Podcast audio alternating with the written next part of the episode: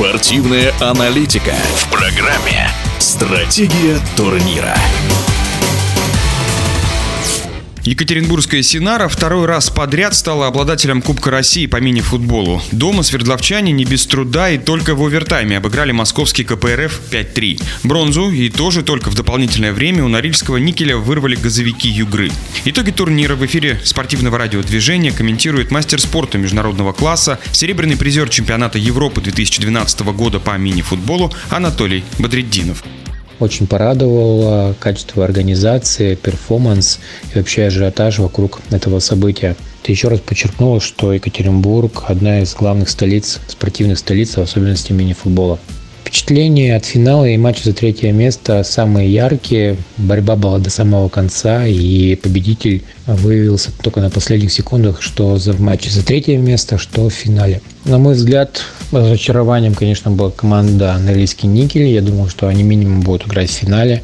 Ведь команда очень сбалансированная, очень хорошие игроки, легионеры, но они уступили в двух матчах. И, если честно, это какая-то тенденция на протяжении месяца, полтора после новогодних праздников команду лихорадит, э, набирает в чемпионате очень мало очков.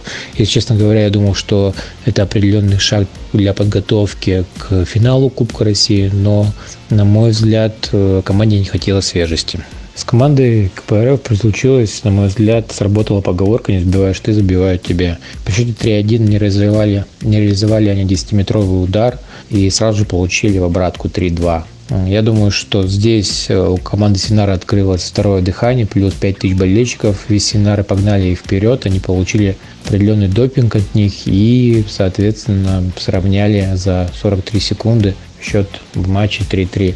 Я думаю, что это был ключевой момент матча, особенно когда ты за чуть меньше минуты пропускаешь гол, который переводит матч в овертайме. Здесь э, очень сложно. Одна команда на подъеме, другая в психологическом нокдауне. Очень сложно находить в себе силы. И я думаю, что это был ключевой момент. И, к сожалению, для КПРФ, к счастью для Виссинары, они не смогли справиться. И Виссинара завоевала Кубок России. Вы слушали интервью мастера спорта международного класса, серебряного призера чемпионата Европы 2012 года по мини-футболу Анатолия Бадретинова.